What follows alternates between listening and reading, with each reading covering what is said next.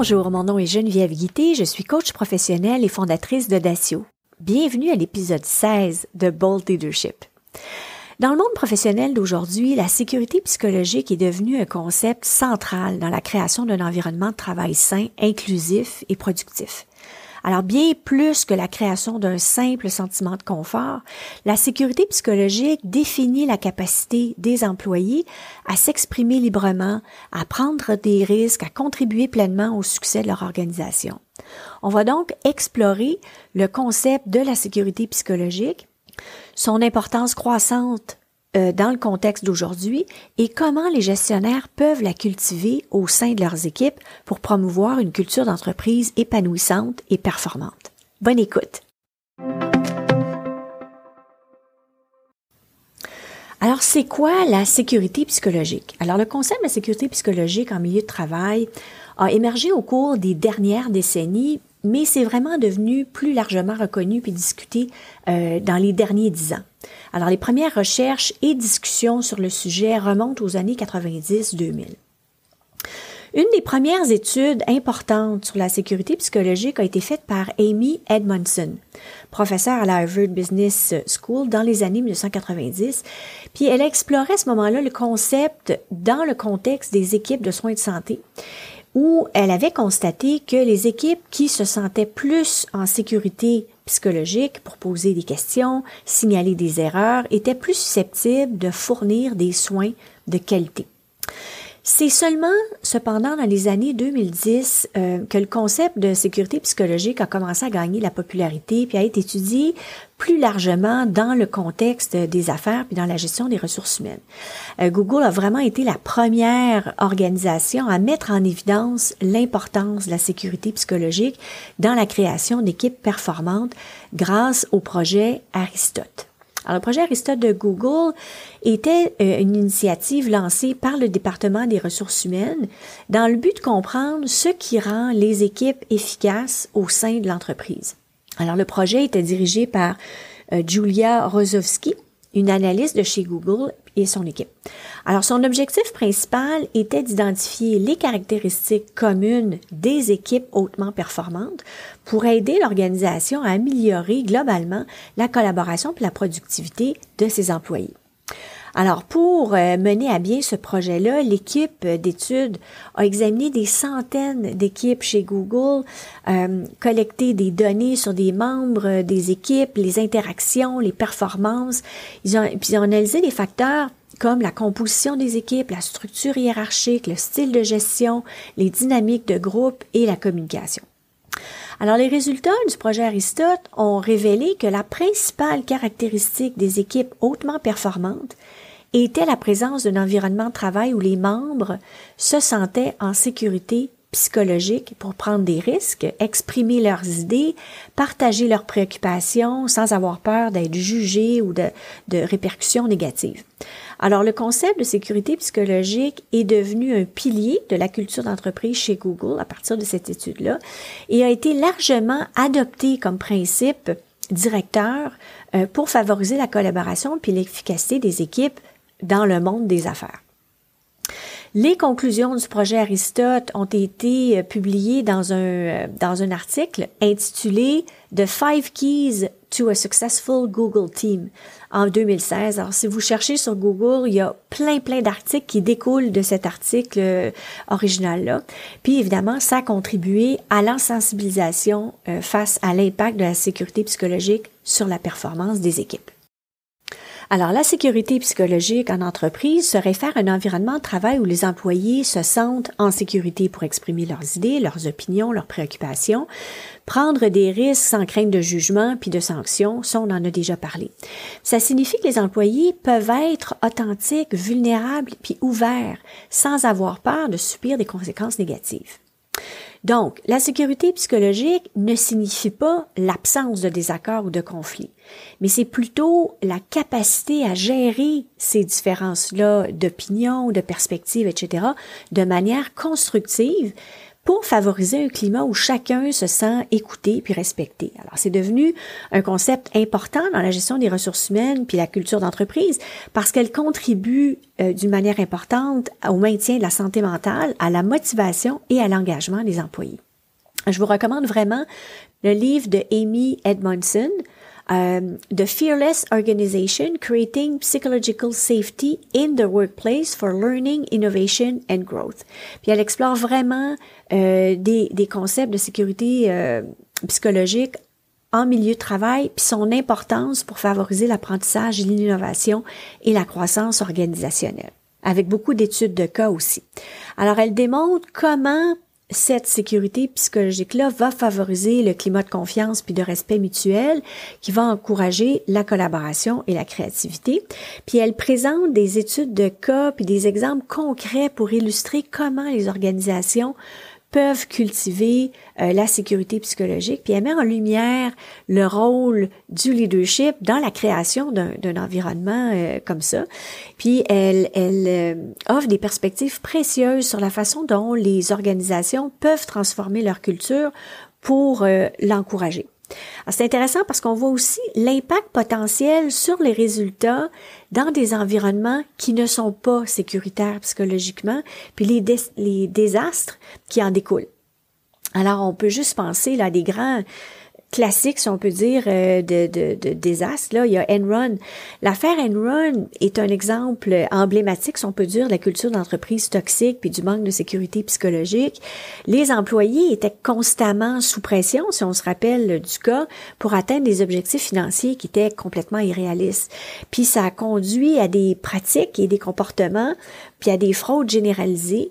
Alors le climat de peur et de répression euh, dissuadait les employés de remettre en question les pratiques non éthiques et ça a contribué à l'effondrement spectaculaire de l'organisation.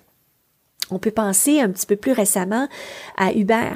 Euh, Uber a fait face à des critiques sévères concernant sa culture d'entreprise toxique son manque, et son manque de sécurité psychologique. Alors des allégations d'harcèlement sexuel, de discrimination, puis de représailles contre des employés ayant exprimé des préoccupations ont émergé. Puis là, ben ça, ça a entraîné vraiment euh, euh, des scandales médiatiques, puis des répercussions très négatives pour la réputation de l'organisation. Puis un autre cas euh, classique, Wells Fargo. Wells Fargo, ben, était impliqué dans un scandale financier un peu là, dans la nature de Enron. donc, des, des, millions de comptes bancaires frauduleux avaient été ouverts sans le consentement des clients et les employés étaient soumis à des quotas de vente irréalistes encore et à des pressions intenses pour atteindre ces objectifs-là, puis ça créait un climat de peur et de contrainte qui a entravé la capacité des employés à lever des drapeaux rouges, à signaler des pratiques frauduleuses. Alors ça m'amène à vous parler de la sécurité psychologique et la dynamique des équipes. Alors vous savez que j'adore le modèle Radical Candor de Kim Scott. En français, on l'appelle la sincérité bienveillante. Et euh, Amy Edmondson le mentionne, la sécurité psychologique favorise la candeur et la sincérité. Alors, ça m'amène à faire un lien avec le modèle de Patrick Lancioni sur les cinq euh, dysfonctions d'une équipe. En anglais, c'est The Five Dysfunctions of a Team. Et comment ce, ce modèle-là est étroitement lié à la sécurité psychologique en milieu de travail? Alors, le fondement, hein, la base de la pyramide euh, du modèle de, de c'est euh, la confiance. Donc, euh, la dysfonction, c'est l'absence de confiance. Donc, dans un environnement où la confiance est absente, les membres de l'équipe ne se sentent pas en sécurité pour être authentiques, vulnérables et ouverts les uns vers les autres le niveau de confiance nécessite un niveau de sécurité psychologique où les membres de l'équipe se sentent à l'aise pour exprimer leurs idées, poser des questions, prendre des risques sans crainte d'être jugés ou rejetés par le groupe. Euh, la deuxième étape ou euh, la deuxième dysfonction euh, de l'antioni, c'est la peur du conflit. Donc, lorsque les membres d'une équipe évitent les conflits par peur des répercussions négatives, ça va créer un environnement où les problèmes restent non résolus et des préoccupations non exprimées. Alors la sécurité psychologique encourage la gestion constructive des conflits où les membres de l'équipe vont se sentir en sécurité pour exprimer leurs désaccords, résoudre les différences de manière respectueuse. Et la troisième euh, dysfonction de l'ancioni, c'est le manque d'engagement. Alors lorsque les membres de l'équipe ne se sentent pas en sécurité pour exprimer leurs idées, s'engager pleinement dans les décisions prises collectivement, ça peut indiquer un manque de confiance, de sécurité psychologique au sein de l'équipe. Alors cette sécurité-là favorise un environnement où les employés se sentent investis et motivés à contribuer au succès de l'équipe et de l'organisation. La quatrième dysfonction, c'est l'évitement de la responsabilité.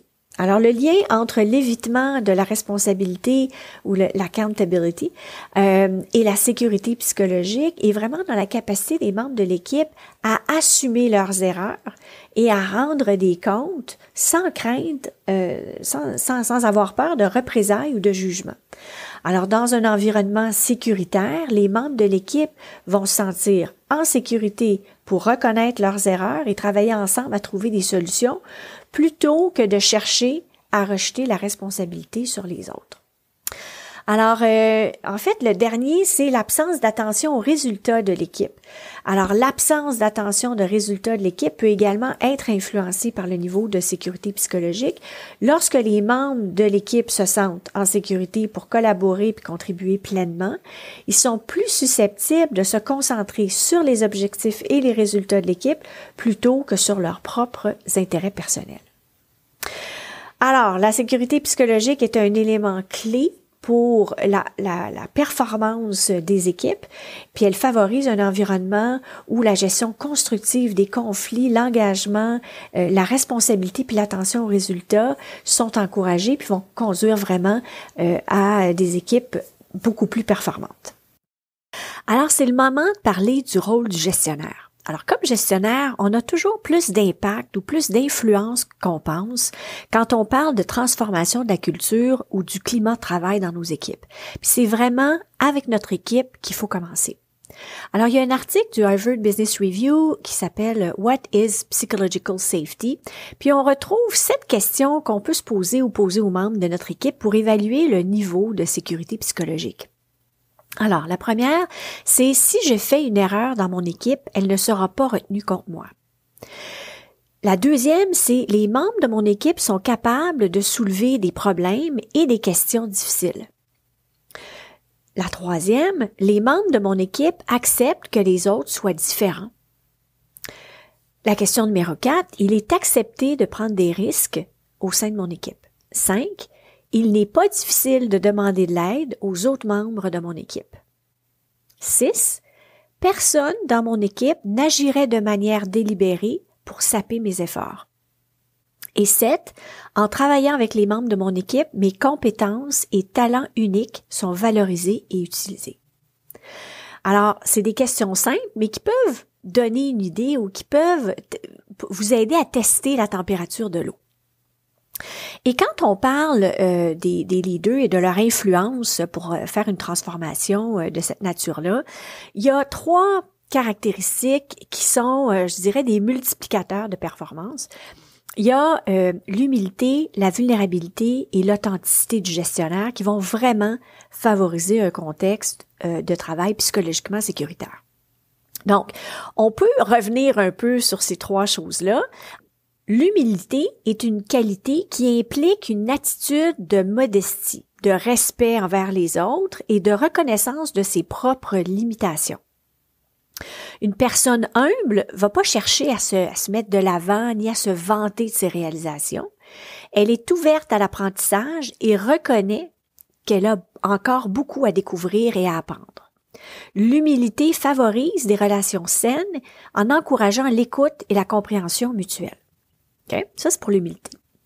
On va aller avec la vulnérabilité maintenant. Alors, la vulnérabilité se réfère au fait de se montrer ouvert et authentique en partageant ses émotions, ses pensées, ses expériences, même quand ça implique de prendre des risques émotionnels. Être vulnérable, ça signifie souvent exposer ses sentiments, ses craintes ou ses insécurités à d'autres personnes, admettre ses propres erreurs en acceptant la rétroaction de manière constructive, ce qui peut créer des connexions plus profondes. Et euh, la troisième, le troisième ingrédient important, c'est l'authenticité. Alors l'authenticité consiste à être vrai envers soi-même. Ça signifie agir et s'exprimer d'une manière qui est alignée avec nos propres valeurs, croyances et émotions, plutôt que de se conformer aux attentes des autres ou de jouer un rôle. Être authentique implique d'être honnête et transparent dans ses interactions avec les autres et ça favorise des relations plus sincères et significatives. Alors, on peut voir tout de suite l'impact majeur que la démonstration de ces trois qualités-là euh, peuvent avoir, là, euh, peuvent multiplier l'impact au sein de vos équipes.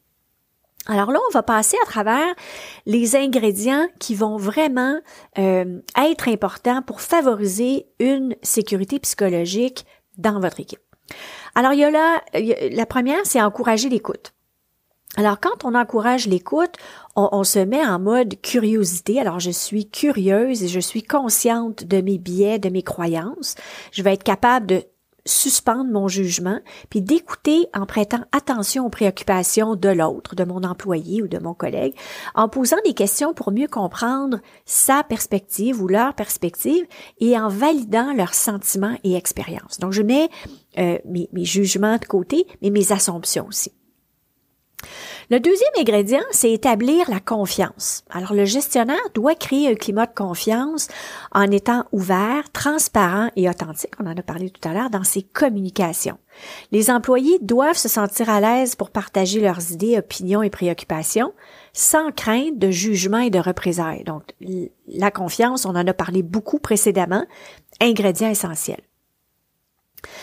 Éviter le blâme et la critique destructive. Alors, le gestionnaire doit promouvoir une culture où le blâme est remplacé par la responsabilité collective et la recherche de solutions. Le, gestionnaire doit s'abstenir de critiquer ou de ridiculiser les employés en public et encourager plutôt la rétroaction constructive. Okay? Donc, c'est vraiment le blâme, c'est des comportements de blâme et la critique destructive vraiment sape tous vos efforts au niveau de la création d'un environnement euh, sécuritaire. Le quatrième point, c'est encourager la prise de risques et l'apprentissage. Mais le gestionnaire doit encourager les employés à prendre des risques raisonnables, à expérimenter de nouvelles idées, puis à apprendre de leurs erreurs sans crainte de représailles. Alors, les échecs doivent être perçus comme des opportunités d'apprentissage. Le cinquième ingrédient, c'est valoriser la diversité sous toutes ses formes. Alors, le gestionnaire doit reconnaître et célébrer la diversité des opinions, des expériences, des contributions des membres de l'équipe. Il doit aussi encourager un environnement où les différentes voix sont entendues et respectées. Alors, si certaines personnes ne se sentent pas à l'aise de partager leur point de vue, on se prive de quelque chose, vraiment. Et le sixième ingrédient clé, c'est favoriser la collaboration. Alors, le gestionnaire doit encourager la collaboration et le partage des connaissances en créant des espaces où les employés peuvent travailler ensemble, échanger des idées et résoudre des problèmes de manière collective. Alors, en favorisant la collaboration, puis c'est un peu un challenge, je crois, pour les gestionnaires depuis la pandémie, avec les gens qui travaillent à distance, etc. Mais se pencher sur favoriser la collaboration va définitivement euh, aider pour euh, bâtir ou favoriser un environnement sécuritaire. Alors, je récapitule. Encourager l'écoute, établir la confiance, éviter le blâme et la critique destructive, encourager la prise de risque et l'apprentissage, valoriser la diversité sous toutes ses formes et favoriser la collaboration. Alors, il y a aussi des mythes et des fausses idées associées à la sécurité psychologique en milieu de travail. Alors, la sécurité psychologique signifie être politiquement correct. Alors, certaines personnes pensent à tort que la sécurité psychologique consiste simplement à être politiquement correct puis à éviter les conflits. En réalité, il s'agit de créer un environnement où les employés se sentent en sécurité pour exprimer leurs opinions et leurs préoccupations, même si elles vont à l'encontre de la norme et du consensus. Le deuxième mythe, c'est la sécurité psychologique équivaut à l'absence de critique. Alors, il est faux de croire que la sécurité psychologique signifie qu'il n'y a pas de critique et de désaccord au sein d'une équipe ou d'une organisation. Au contraire, la sécurité psychologique encourage le dialogue ouvert et honnête où les critiques sont formulées de manière constructive et respectueuse. Alors, un autre mythe, c'est seuls les employés sensibles ont besoin de sécurité psychologique. Alors, certains pourraient penser que seuls les employés sensibles ou émotionnellement fragiles ont besoin de sécurité psychologique. En réalité, tous les employés, quelle que soit leur personnalité, peuvent bénéficier d'un environnement de travail où ils se sentent en sécurité pour partager leurs idées et leurs préoccupations. La sécurité psychologique est une responsabilité individuelle alors, bien que les employés aient un rôle à jouer dans la création d'un environnement de sécurité psychologique, il est faux de considérer que ça relève uniquement de leur responsabilité. Les leaders et les gestionnaires ont un rôle essentiel à jouer pour instaurer puis maintenir la sécurité psychologique au sein de leurs équipes et de leur organisation. Alors, un autre mythe, la sécurité psychologique est un luxe et non une nécessité. Certains pourraient considérer la sécurité psychologique comme un good to have, plutôt que comme une nécessité fondamentale. En réalité, elle est essentielle pour favoriser la collaboration, la créativité, l'innovation et la performance globale d'une organisation. Alors, en conclusion, je veux parler de l'impact de la sécurité psychologique dans les organisations. Donc, un environnement de travail sécuritaire peut favoriser la performance d'une organisation de plusieurs manières. Alors, euh, du côté de la gestion des conflits euh, de manière constructive. Alors, dans un environnement sécuritaire, les employés se sentent vraiment à l'aise pour s'exprimer. On en a parlé de leurs désaccords, de leurs préoccupations. Ça permet à l'organisation de gérer les conflits de manière constructive en favorisant le dialogue et la recherche de solutions qui respectent la diversité des points de vue. Ça va favoriser la collaboration, alors favorise un climat de confiance et de respect mutuel, ce qui encourage la collaboration entre les membres de l'équipe. Les, les employés sont plus enclins à partager leurs connaissances, leurs compétences et leurs idées, et ça stimule l'innovation et la, la résolution créative de problèmes. Ça va avoir un impact sur l'engagement et la rétention des talents, bien sûr. Lorsque les employés se sentent en sécurité pour exprimer leurs idées, poser des questions, prendre des initiatives, ils sont nécessairement plus engagés dans leur travail et dans la réalisation des objectifs de l'organisation. Les employés sont plus susceptibles de rester au sein d'une organisation qui offre un environnement de travail sûr et respectueux.